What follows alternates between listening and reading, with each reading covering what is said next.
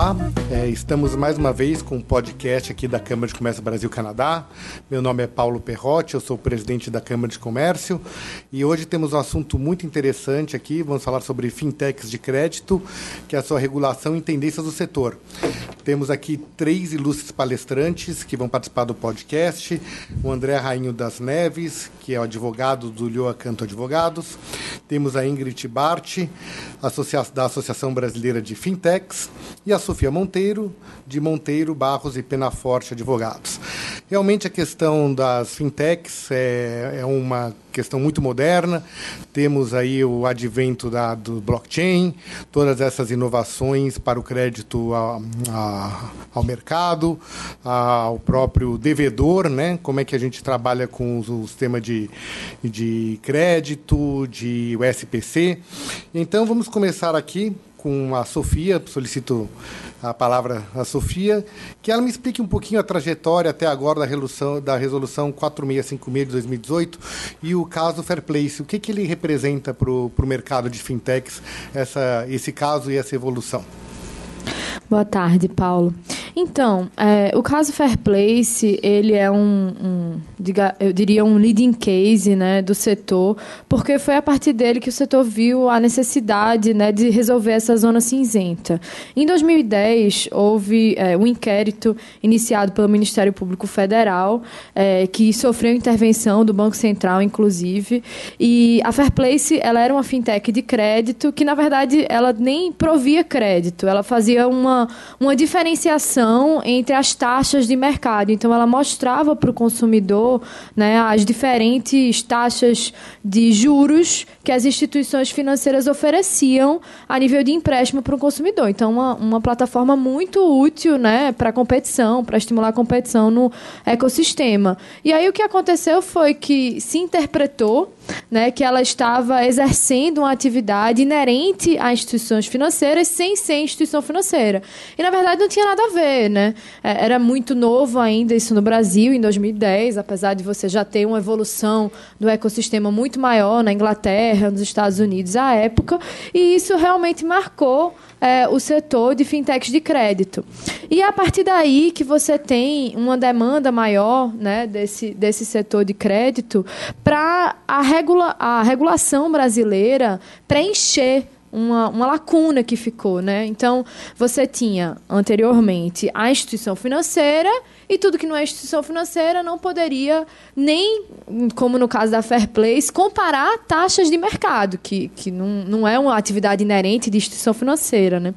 E aí, é, o que aconteceu? Até a resolução 4656, que meus colegas vão comentar um pouco mais a respeito, é, você tinha aí a necessidade dessas fintechs de fazerem o que a gente chama de operações ativas vinculadas, né? que depois é, é, ainda estavam reguladas pela Resolução 2921 de 2002. E essa operação ativa vinculada, ela exige que a fintech tenha uma instituição financeira dentro desse arranjo. Então, ela acaba encarecendo o valor do serviço final para o consumidor. E era isso que era feito até a Resolução 4656. Um caso muito caricato é o caso da Créditas, né? que é uma fintech de crédito bastante conhecida, né, do Sérgio Fúrio.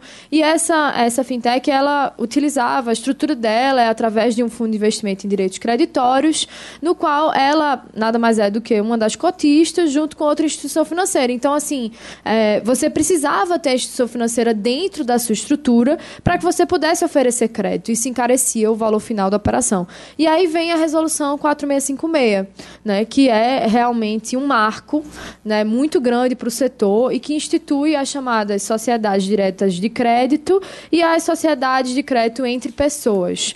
É, essa resolução, ela, a, a gente tende a, a, perceber a regulação como um atraso para a inovação, né? mas nesse caso, você tinha aí uma zona cinzenta que foi bem resolvida. Né? É, o Banco Central, ele, na minha opinião, ele atuou de uma forma muito próxima do mercado. Você teve aí uma consulta pública, né, em que muitos entes do mercado participaram. E aí você tem a instituição dessas, dessas duas instituições, que é a SDC e a SEP, que são tidas como instituições híbridas, como se fosse uma semi-instituição financeira.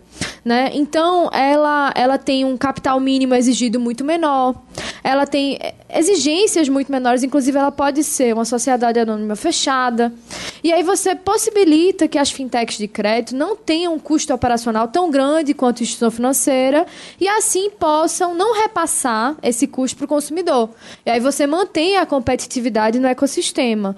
Então, assim, é uma trajetória muito peculiar com relação aos outros, os outros subsetores de fintech, a gente pode citar aqui crowdfunding, pode citar aqui né, fintechs de gestão financeira. As fintechs de crédito precisavam dessa, dessa iniciativa do Bacen. E, no meu ponto de vista, foi uma iniciativa assim, boa, com relação às outras iniciativas que a gente teve. Muito bom. Ingrid, queria fazer uma pergunta para ti sobre se essa regulação, você que é da Ação Brasileira de Fintechs, é, se essa regulação ah, é, possibilitou o investimento de venture capitals, é, ou aumentou o interesse de investidores nesse mercado de investimento em fintechs desse setor, porque tudo uma vez regulado torna-se o, o, investimento mais seguro. Confirmou as, a, essa projeção? A minha opinião é que sim, obviamente, porque na verdade você tinha mesmo um ambiente mais cinzento de uh, não regulação. É importante falar que assim, não necessariamente uma fintech precisa ser regulada, tá? tem isso também. Existem algumas modalidades de fintechs, por exemplo, pagamento, que você só precisa de fato ser regulado, você só precisa de fato ir lá no Banco Central e falar: é, estou aqui, é, quando você tem uma relevância sistêmica. Então, quando você é, atinge alguns uh, limitadores de valores de movimentação, número de clientes, quando de fato você tem um risco sistêmico envolvido. Uh, então, assim, as fintechs de crédito, elas já existiam, mas elas, é, eu costumo dizer que elas é, eram puxadinho, assim, né? Elas tinham algumas coisas que elas é, se encaixavam e tentavam, de fato, não ficar totalmente fora da regulação, mas que não eram, é, eram regulações que não eram feitas especificamente para essas fintechs.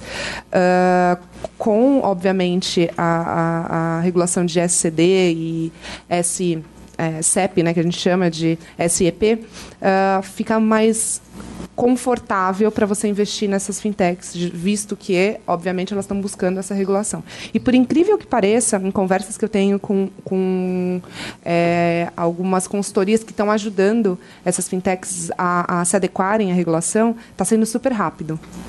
É, um ponto só é que, assim, uh, dependendo, obviamente, do, da, da modalidade que você escolhe, o ticket que você precisa é um pouco maior também. Uhum. Então, obviamente, que é legal você se adequar, ter uma legislação específica para você. Isso, de fato, atrai mais investimento, só que aí talvez o investimento tenha que ser um pouquinho maior.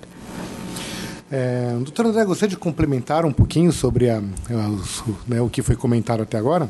É, gostaria sim, é, Paulo. Na verdade, acho que em linha do uh, dois pontos que eu queria fazer sobre o que a, a Ingrid acabou de colocar. É, o primeiro é sobre, de fato, o nome que a gente tem usado, né, de fintech, que de fato cabe tudo. Assim, é uma uma definição que não está restrita, né, não está determinado em, em regulamentação, é, não é um nome técnico, vamos falar assim. Então, a gente tem atendido é, assim diversas é, companhias que usam tecnologia para suas atividades é, financeiras barra é, quase financeiras, né, como o Fomento Mercantil, por exemplo. A gente conhece várias empresas que são fintechs na, no linguajar das pessoas, mas não são fintechs propriamente ditas ainda, não são SCDs ou SCPs. Então, Agora, o uso de tecnologia nesse tipo de empresa, de tipo de atividade, tem sido crescente também. Então, acho que é uma. É, só para ir na linha também do que, do que a, a Sofia mencionou mais cedo, é, até hoje tem empresas que são famosas, né, que a gente tem, é, que tem um aplicativo, etc., que é, trabalham com essas operações ativas vinculadas. Enfim, é, não preciso é, citar, mas assim, existem pelo menos duas que são bem grandes e que ainda usam essa estrutura de correspondente bancário é, e que, de fato, é, tem que trabalhar em parceria com uma instituição financeira para poder né, desenvolver as suas atividades. É, esse era o primeiro ponto que eu queria colocar. E o segundo é sobre a, a pergunta de quais os investimentos, né, como isso está sendo visto pelos investimentos de VC, eu acho que a gente vai é, falar um pouco disso mais para frente, quando a gente falar um pouco em mais detalhe da regra.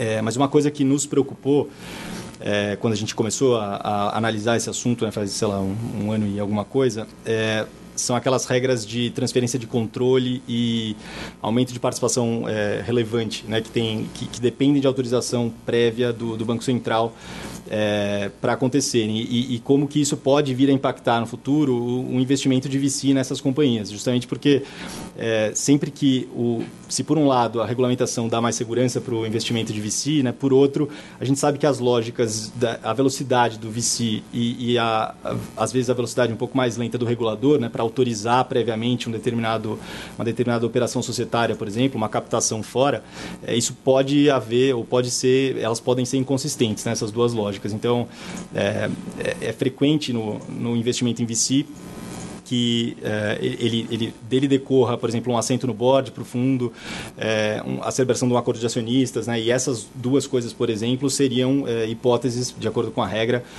que exigiriam a autorização prévia do Banco Central. Então, pelo menos na nossa experiência prática, vamos falar assim, a gente ainda está esperando para ver um pouco como que o banco vai reagir, né? Nessa, a esse tipo de, de problema. Mas...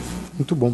Aproveitando já que está com a palavra, doutor André, poderia me explicar um pouquinho melhor qual a diferença entre as sociedades diretas de crédito e as sociedades de empréstimo entre pessoas, que vocês denominam de SDC e SCP? É, claro, sem problema. É, na verdade, acho que é só SCD, né, Sociedade de Crédito Direto, e Sociedade de Empréstimo entre Pessoas. É, essas duas, esses dois tipos principais, né, ou melhor, únicos, né, nessa regra do, do Bacen, pelo menos, do, do CMN, é, é, a diferença essencial entre elas é a utilização de capital próprio versus a utilização de capital de terceiros é, para a celebração desses, é, dessas operações de crédito. Né? Então, é, a SCD ela tem, ela pode é, ela usa dinheiro próprio, ela pode captar recursos no mercado por meio só da emissão de ações, né? ela não pode é, justamente é, ela não pode ter uma conta poupança, por exemplo, para captação de poupança popular né? e utilização desses recursos. E, e essa, sim, a distinção é essencial, né? tem outras, é óbvio, mas e a SEP, ela é, funciona basicamente como uma plataforma eletrônica em que as pessoas, é, os investidores e os, os credores e devedores é, atuam em conjunto. Então, um, um credor é, fornece dinheiro né, para um devedor, é, é, então fornece esse empréstimo. então, essencialmente, o que, o que isso impacta, ou, do que decorre essa, essa distinção é, quem fica com o risco. Né? A SCD pode fazer o requisito de capital mínimo, etc., é inclusive igual, é, mas a SCD ela, ela é a, a ponta é, ativa dessa relação, né? ela que fornece o crédito, e a SCP é, a, a, ela faz essencialmente a intermediação entre os investidores e os, e os devedores. Né? Muito bem. Doutora Sofia, gostaria de complementar os comentários do doutor André? Eu queria, Paulo, é, só com relação a essa questão de risco, que eu acho que é bem interessante a gente né, se atentar um pouco para isso, que a norma ela dá muito mais atenção para a SEP né, com relação a risco sistêmico do que para outra. Por quê? Porque a SEP ela está intermediando, é, ela não está dando esse crédito, né, como o André muito bem colocou. E aí você tem um possível conflito de interesses aí, porque muitas vezes você está dando um serviço também de análise creditícia. Então, assim, nos dois, nos dois, é, nos dois contextos, você tem aí um possível conflito de interesse, porque se você está fazendo análise de crédito, você pode estar tá estimulando é, uma, um, uma fluidez de crédito para um ente que não necessariamente cabe aquele crédito, entendeu? Então, você tem uma preocupação do regulador com relação a risco sistêmico. Eu tenho um, um ponto de vista muito liberal, então, assim, para mim, eu acho que a norma fala muito de risco sistêmico, quando, na verdade, não é o risco sistêmico, é um risco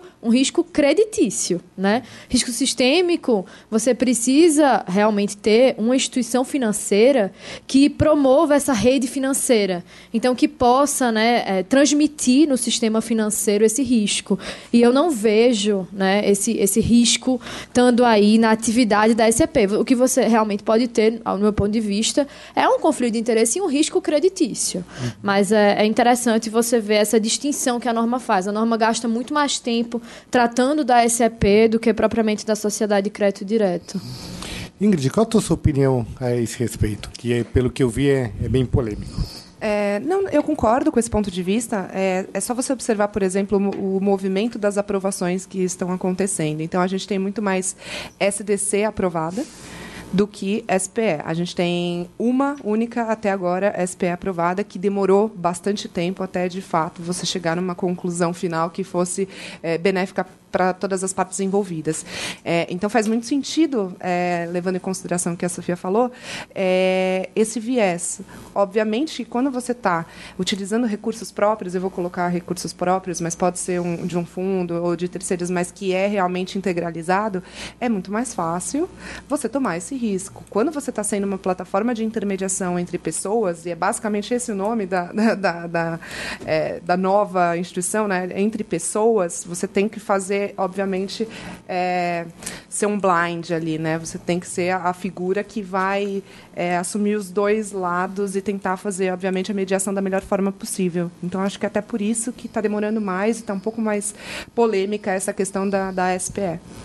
SEP, desculpa. Uhum. Doutor André, por favor, é, é. fique à vontade para mais comentários a respeito. É, não, eu ia, na verdade, comentar só que eu concordo com tudo que a gente, na verdade, falou, a Sofia e a Ingrid falaram. É, acho que o risco é, sistêmico que né, é tão assim abordado, né, tão preocupante na norma, ele, ele é mais direto, ele é mais imediato na SCP, né, é, e mais indireto na, na sociedade de crédito direto. É, agora, o que eu acho que daí a, a preocupação é igual nas duas é a parte de o que essa, o que a SCD pode fazer com os recebíveis, né, do, uhum. com o crédito que ela tem contra os devedores. Então, quando ela, a partir do momento que ela pode transferir esses recebíveis para é, instituições financeiras, para FDICs e para securitizadoras, é, a depender da análise de crédito dela, é, de fato a gente pode ter um, um, um problema de, do ponto de vista de risco sistêmico é, caso a gente tenha né, uma série de inadimplências, por exemplo. Então isso pode acabar contaminando o resto do sistema financeiro. Tá. Uma pergunta agora que eu coloco para a mesa é, essa questão da sociedade de empréstimo entre pessoas, existe alguma regulação que, que vai verificar a origem financeira? Quer dizer, como é que, né, se é entre pessoas, obviamente que o Banco Central, o Ministério Público, essas, todas as entidades de fiscalização vão ficar muito de olho para saber a origem dos recursos que vão ser colocados à disposição do crédito. É, gostaria de começar então com a Ingrid, isso, que pudesse comentar um pouquinho como é que isso vai se comportar já que esse dinheiro vem de algum lugar e vai ser colocado no mercado? É, eu tive bastante essas conversas, é bem interessante. Especificamente para SDC, uh, que é obviamente não é a intermediação entre pessoas, são recursos próprios. O Banco Central, antes de você pedir a, a, a licença, no, no, pacote de documentos que você é obrigado a prover quando você vai pedir essa licença, ele pede a origem desses recursos. Então, por exemplo, se for investimento de um fundo, se for recurso, se for recurso próprio, ele pede, obviamente, essa justificativa. Uh, no caso. No caso da, da sociedade de crédito entre pessoas, uh, toda e qualquer regulação do Banco Central, seja ela para crédito ou então para pagamentos, que está vindo bastante, é, todas essas instituições elas são responsáveis, por exemplo, por prevenção à lavagem de dinheiro. Então, é, obviamente que não está explícito na norma específica, mas você como sociedade desculpa, você como sociedade é, regulada ou não regulada, independente, você sempre é responsável por verificar e no dia a dia também é, checar uh, o que eles chamam de capacidade econômica financeira do seu cliente ou da, das pessoas que estão interagindo na sua plataforma. Então, é sempre inerente em qualquer regulamentação do Banco Central que você é, se preocupe com a origem desses recursos. E qual seria a penalidade para uma para uma entidade dessas, uma sociedade dessas, no caso de que procedimentos, acho que seria a primeira pergunta, que procedimentos aí quando ele identifica alguém que já tomou um crédito e que tem aí ou já concedeu um crédito, é, que tem aí um, né, uma, uma ficha negativa, né, uma, então uma origem não não formal de um recurso e quais são as penalidades que podem ser impostas a essas entidades? É, quem gostaria de Sofia, gostaria de fazer algum comentário? É, ao meu ver, a lei anticorrupção se aplica, né? Então, é bem nessa linha que a Ingrid estava falando. A norma, essa resolução do Bacen, ela não trata diretamente nisso, mas você parte da premissa que cada uma dessas instituições vão ter um compliance próprio e, em função desse risco de terceiros que ela está tomando, ela precisaria fazer essa checagem prévia. Então, as penalidades da lei anticorrupção, de, acredito seja 2014, né, essa lei, é, se aplicariam. É, e, e, assim, do ponto de vista de risco de crédito, vamos falar assim, né, não de recurso proveniente de corrupção, a resposta regulatória é a, a ASEP tem que fornecer o máximo de informações possíveis sobre aquele credor, aquele devedor, etc. Então, é, acho que o combate, o, o mecanismo para garantir é, ou evitar uma eventual é, responsabilização é justamente é, fornecer esse tipo de informação para as pessoas que estão, é, digamos, interessadas em adquirir ou em fornecer aquele crédito. Assim. Ingrid, por favor. Só é importante complementar também que a posição da legislação, do Banco Central, do, dos reguladores, é sempre assim: as instituições, sejam elas financeiras ou não, elas não são órgãos de investigação. Né? É importante também colocar as responsabilidades nas devidas casinhas. Então, por exemplo, não importa se você é uma sociedade de crédito direto, uma instituição de pagamento não regulada ou regulada, o que você tem que fazer é, é existe uma norma, você tem, obviamente, que pedir todas as informações e guardar essas informações de acordo agora também com a Lei Geral de Proteção de Dados, todas essas regras. Uh, se você, você tem que, obviamente, acompanhar e se você perceber alguma atividade irregular, você pode, você deve, na verdade, reportar para o COFI e você pode colocar um red flag acompanhando isso com uma lupa, uh, ou, obviamente, é, optar se for um caso que você é, denomina um caso muito grave, alguma fraude, alguma coisa do gênero, você pode optar por encerrar, encerrar o relacionamento, obviamente advertindo o cliente, pedindo é, uma conta de mesma titularidade para você transferir os recursos, se eles existirem. Então, é, é, é super importante falar que as instituições todas, independente qual a modalidade, elas não têm a obrigação de investigar, no sentido dela não é um órgão investigativo desse tipo de é, comportamento, mas elas têm sim que uh, reportar possíveis, que elas também não, não precisam ter necessariamente certeza, possíveis apontamentos é, de, obviamente, corrupção, prevenção, lavagem de dinheiro e coisas do gênero. Sofia, por favor. Eu queria só fazer duas colocações, Paulo. Uma com relação a isso que a Ingrid falou. É, o surgimento das fintechs, que remete muito à crise financeira de 2008 e como os bancos e as instituições financeiras acabaram tendo uma, uma visão negativa né, da sociedade como um todo, ele se deu também por conta dos custos que essas instituições financeiras passaram a ter muito mais altos. E um desses custos é o custo de compliance, né, que é, é, para os bancos é altíssimo. Então, assim, se a gente faz com que as fintechs tenham um custo tão alto como um banco, você acaba perdendo né, essa competitividade inerente do setor. Então, assim, é, é, muito nisso, eu concordo muito com isso que a Ingrid falou, de que elas não são órgãos de investigação, né? Elas têm que reportar a partir do momento que elas sentem que existe um risco. Mas, assim, você não pode exigir dessa instituição, que é uma instituição híbrida, né? Essa, é, essas figuras que a resolução criou são instituições híbridas, a mesma, o mesmo nível de responsabilidade de um banco. E a segunda questão, é, muito em linha do que o André estava falando, eu até vou, vou me colocar aqui é, como, não como advogada, né, mas como na parte da economia, é, porque quando a gente trata de risco sistêmico, e nesse ponto eu divido um pouco do que o doutor André estava falando, é, da SEP, por mais que ela seja um canal de transmissão, no meu ponto de vista, o risco sistêmico ele tá, tem muito mais a ver com com a possibilidade do banco de criar moeda. Então, assim, é do banco de ele pegar essa, esse empréstimo que ele está. O banco tem né, duas atividades principais: empréstimo e depósitos à vista. E como você não tem a questão dos depósitos à vista, no caso das fintechs de crédito, eu não enxergo esse risco dessa forma. É, eu acho que, é, é mais uma vez, eu bato no ponto de vista de que é um risco creditício, é um risco importante. Ele pode até ser um risco sistêmico no sentido de ser um risco grande. É um risco que né, você pode estar tá ali naquele setor, pode estar tá ali, mas não é um risco que ele vai se difundir na economia como um risco de um banco que recebe depósitos à vista, que é, dá empréstimos também, né? Porque nesse, nesse ponto de vista existe a corrida bancária, né? Uhum. Que é aquela questão de todas as pessoas irem ao mesmo tempo tirar a, a, os depósitos à vista, e isso que causa o risco sistêmico. Perfeito. Bom, agora gostaria de falar um pouquinho de futurologia, bola de cristal, e queria ouvir um pouquinho da Ingrid, que representa aqui a Associação Brasileira de Fintechs. Quais são os próximos passos para a evolução do mercado de crédito no Brasil? E se tiver disponível alguma estatística também para apresentar para a gente, seria muito bom. Não, legal. É, antes de falar sobre o futuro, eu gostaria de falar um pouquinho sobre o passado, o que, que a gente está vendo e quais são as expectativas, até que, da minha opinião pessoal, que eu estou observando bastante. Então, é, essa movimentação do regulador em ah, conseguir abrir o mercado para novos players, para novas é, entidades, é, vem desde 2013 com a, a regulação de arranjo de pagamento, de instituição de pagamento, que foi realmente uma coisa super importante importante, foi um marco para que novas fintechs de pagamento especificamente é, conseguissem, de uma maneira ou de outra, oferecer serviços financeiros é, de uma maneira organizada, fazendo, fazendo arranjos mesmo. Então, isso começou desde é, dessa época foi muito bacana, a gente conseguiu ver mesmo muitas fintechs se movimentando, se constituindo, e eu acho que os grandes unicórnios que a gente tem hoje vieram muito dessa época. Né?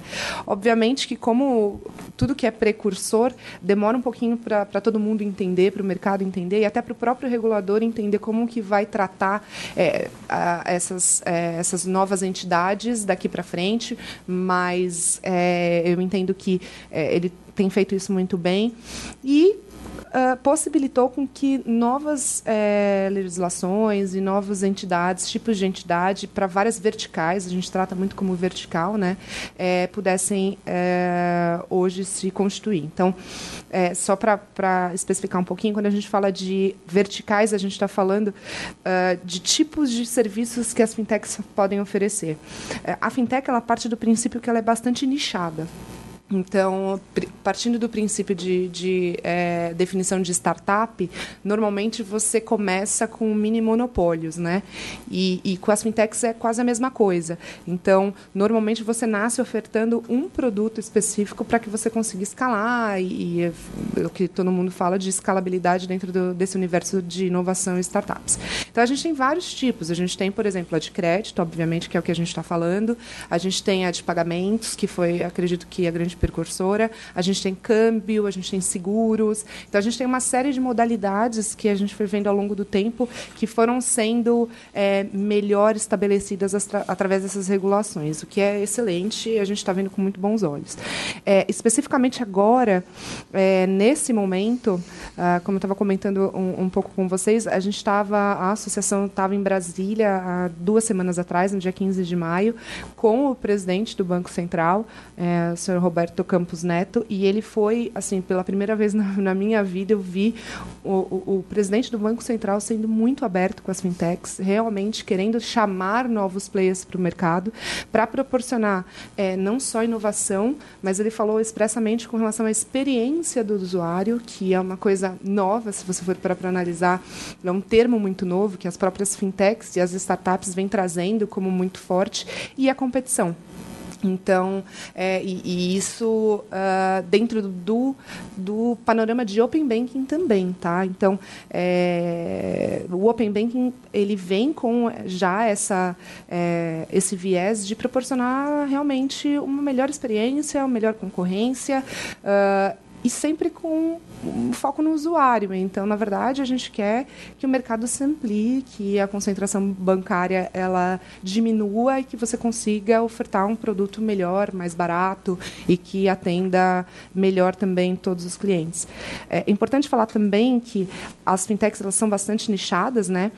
E elas são nichadas também com relação ao público que elas querem atingir, que é uma coisa também muito interessante, porque hoje, só para vocês terem um, um, paralelo, a gente estima que a gente tem uh, quase metade da população brasileira desbancarizada se eu tenho quase metade da população brasileira desbancarizada, é, eu tenho também bastante gente sem acesso a crédito. A gente estima que está por volta de 70%, 80% de pessoas sem acesso a financiamento, sem acesso, obviamente, a crédito, porque muitas vezes elas não têm nem o histórico é, financeiro para você conseguir fazer uma melhor análise.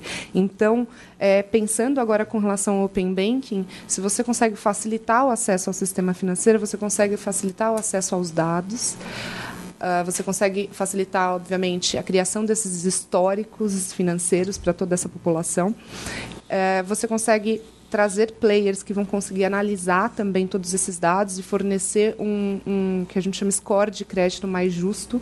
Então, só para também trazer um pouco mais de, de cor, a, a, gente estima que em algumas instituições financeiras a gente tem uma média de, de 5 a 10 tipos de score de crédito, tá? Não foge muito disso. É, já conversei com que elas tinham 35 níveis de score de crédito. Por quê? Porque pelo fato dela ter uma, a, a, é, uma base tecnológica muito forte, permite que ela consiga fazer essa quebra muito melhor. E quando você tem uma quebra melhor, você tem uma, um preço mais justo, né? uma taxa de juros mais justa para quem merece. Então, tudo isso eu vejo de maneira muito positiva, principalmente com, com o Open Banking. Aí a gente pode depois conversar um pouco mais sobre a figura do Open Banking, que seria o Open Banking, mas a gente está basicamente falando de também né, de dados, então de você constituir base de dados que você consiga compartilhar e criar a sua solução de maneira melhor, mais barata e levando em consideração o usuário. Então, Estamos todos muito animados, é, principalmente as fintechs de crédito, mas as, todas as fintechs de uma maneira geral, com essa agenda do, do Banco Central muito positiva de Open Banking, que leva em consideração, e isso foi é, dito expressamente na reunião lá em Brasília, que é para permitir que as fintechs também façam parte desse mercado de maneira mais igualitária. Muito bom. Doutor André, gostaria de fazer um comentário? É, na verdade, só é, fazendo, acho que eco ao que a, a Ingrid acabou de mencionar, assim, o que a gente tem visto é, no escritório, inclusive nos nossos clientes, assim, é, acho que tem duas é, é, trends assim além dessa do, do, ponto de bancarização né das pessoas do, da população que ainda não tem acesso a, ao sistema financeiro é, a gente sabe é, que uma das deficiências, talvez é, das mais importantes do, do, da economia brasileira, é, é a deficiência de crédito para pequena e média empresa também.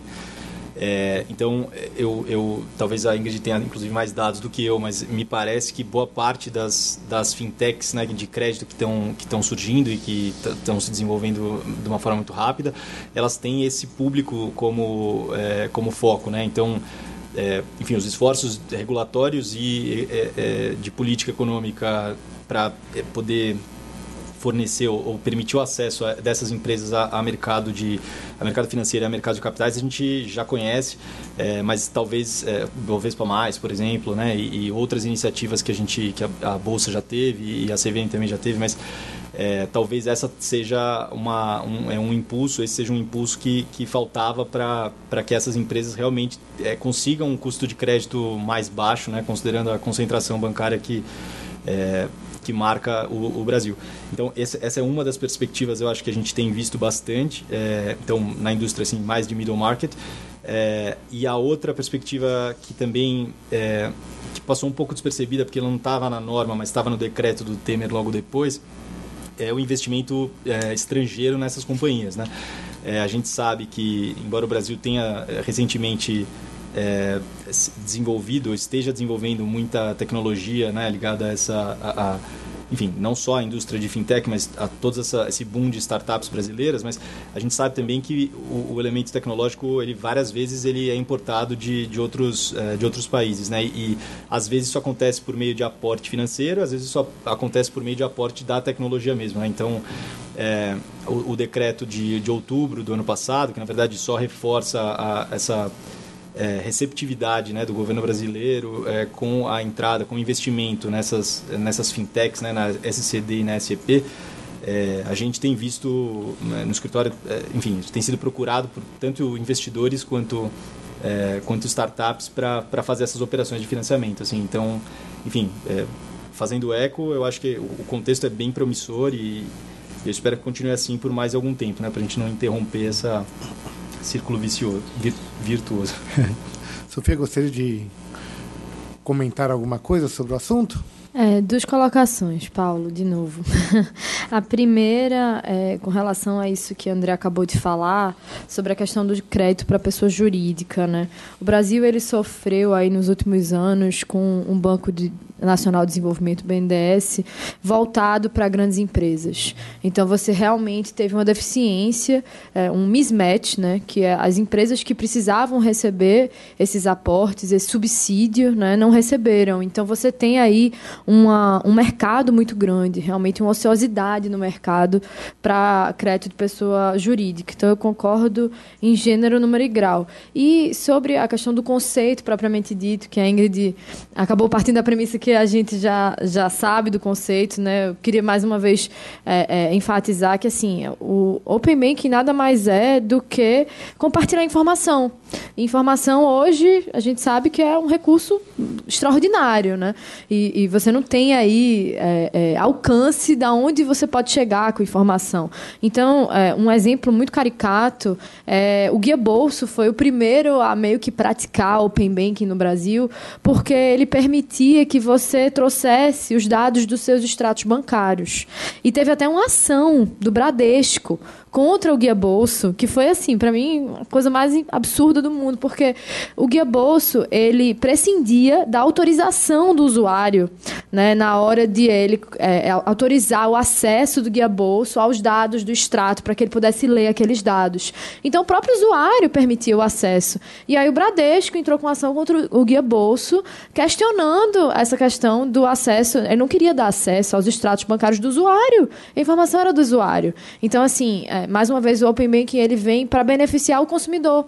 Porque aí você vai ter um juros mais barato, você vai ter um serviço muito melhor né, do que o serviço que a gente tem hoje de bancos tradicionais e muito mais eficiente. Então, é um ganho de produtividade incalculável para o Brasil. Né? Mais ou menos isso que eu queria colocar. Muito bom. Quer dizer, tendo em vista essa, essa posição, temos que as fintechs de crédito vão ser realmente o alavancador aí da economia brasileira Estamos muito otimistas desse respeito. Em nome da Câmara de Comércio Brasil-Canadá, realmente entendo que, que é algo significativo e estamos no caminho certo. Vejo aí um norte positivo de que o custo do crédito deve cair em virtude dessa, dessa institui dessas instituições e, com isso, reaquecer a economia, que é o que a gente precisa para sair dessa, desse impasse econômico que nós vivemos e realmente chegar em pontos favoráveis para termos competitividade mundial. Então, estamos chegando aqui ao nosso encerramento. Gostaria de cada um de vocês concluísse o assunto e então eu abro a palavra sempre com uma mulher e termino depois com outra. Então, Ingrid, por favor, fique à vontade de, de fazer suas alegações finais, como todo bom advogado gosta de falar, e se despedir da gente com sempre com um ponto de vista simpático e otimista.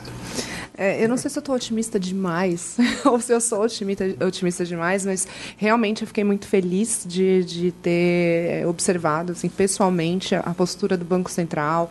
É, com relação não só ao Open Banking, mas com relação a essa questão de concorrência, de permitir é, que novos é, players entrassem no, entrassem no mercado, é, sendo uma fintech ou sendo uma instituição financeira muito menor. Enfim, é, é muito bom ver e fazer parte dessa construção.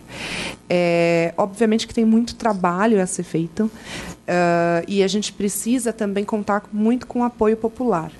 Então, é, é, super complicado, agora colocando um pouco o ponto de vista da associação, é, é muito complicado para a gente porque muita gente já usa fintech e muita gente não sabe o que é uma fintech, porque é um termo que a gente acabou importando, é, que é comumente usado mundialmente, mas aqui somos pessoas simples é, que, que muitas vezes não entendem esses novos termos, então é importante também a gente começar a, a bater sempre na mesma tecla, explicar o que é uma fintech, fintech quais são os benefícios das fintechs.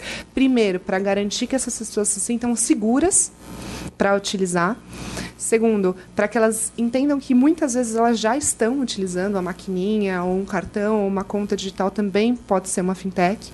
E, e terceiro, para que é, quando a gente for, obviamente, ajudar na construção e a gente tem esse papel mesmo de é, estar tá lá representando o setor, mas representando também toda a população que usa, gosta e está sendo beneficiada, para que a gente tenha de fato esse apoio.